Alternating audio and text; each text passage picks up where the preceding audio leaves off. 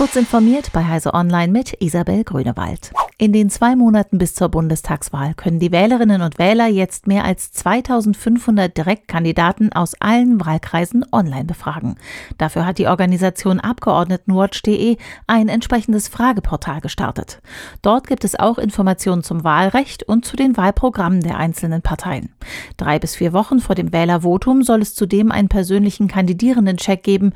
Ähnlich wie beim Wahlomat können dann Nutzende zu 24 politischen Thesen ihre eigene Meinung mit der Haltung der Wahlkreisbewerber abgleichen. Bei vielen Festnetzanschlüssen der Deutschen Telekom gab es am Donnerstagvormittag teils große Probleme. Auch Dienste von Microsoft sowie WebEx von Cisco waren betroffen. Für die Probleme war offenbar einmal mehr ein Fall von BGP-Hijacking verantwortlich. Dabei annoncieren Provider IP-Adressblöcke als eigene, die gar nicht zu ihnen gehören. In der Folge wird der an die Adressen gerichtete Traffic zum eigentlichen Ziel umgeleitet. Im aktuellen Fall war wohl ein bulgarischer Provider verantwortlich, wie erste Analysen nahelegen.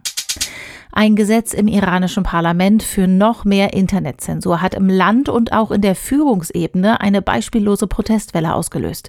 Selbst Kultusminister Abbas Saleh und das eigentlich fürs Internet zuständige Kommunikationsministerium reagierten empört auf die parlamentarische Entscheidung. Offiziell geht es in dem Gesetz um die Aufsicht sowie die Schaffung iranischer Alternativen zu beliebten Online-Diensten. Kritiker befürchten jedoch, dass viele Plattformen lahmgelegt werden.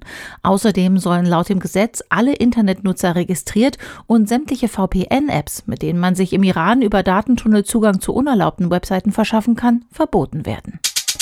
Die beiden Asteroiden Pompeia und Justitia kreisen im Asteroidengürtel zwischen Mars und Jupiter um die Sonne. Nun gibt es aber Hinweise darauf, dass sie ursprünglich vom Rand des Sonnensystems stammen.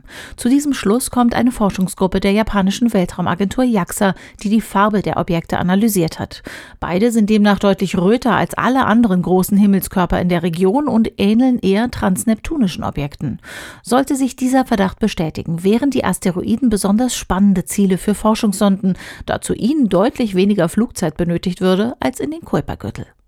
Diese und weitere aktuelle Nachrichten finden Sie ausführlich auf heise.de.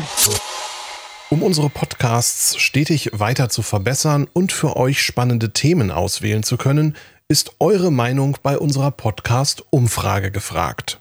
Einfach auf heise.de slash podcast-umfrage gehen und mitmachen. Dankeschön.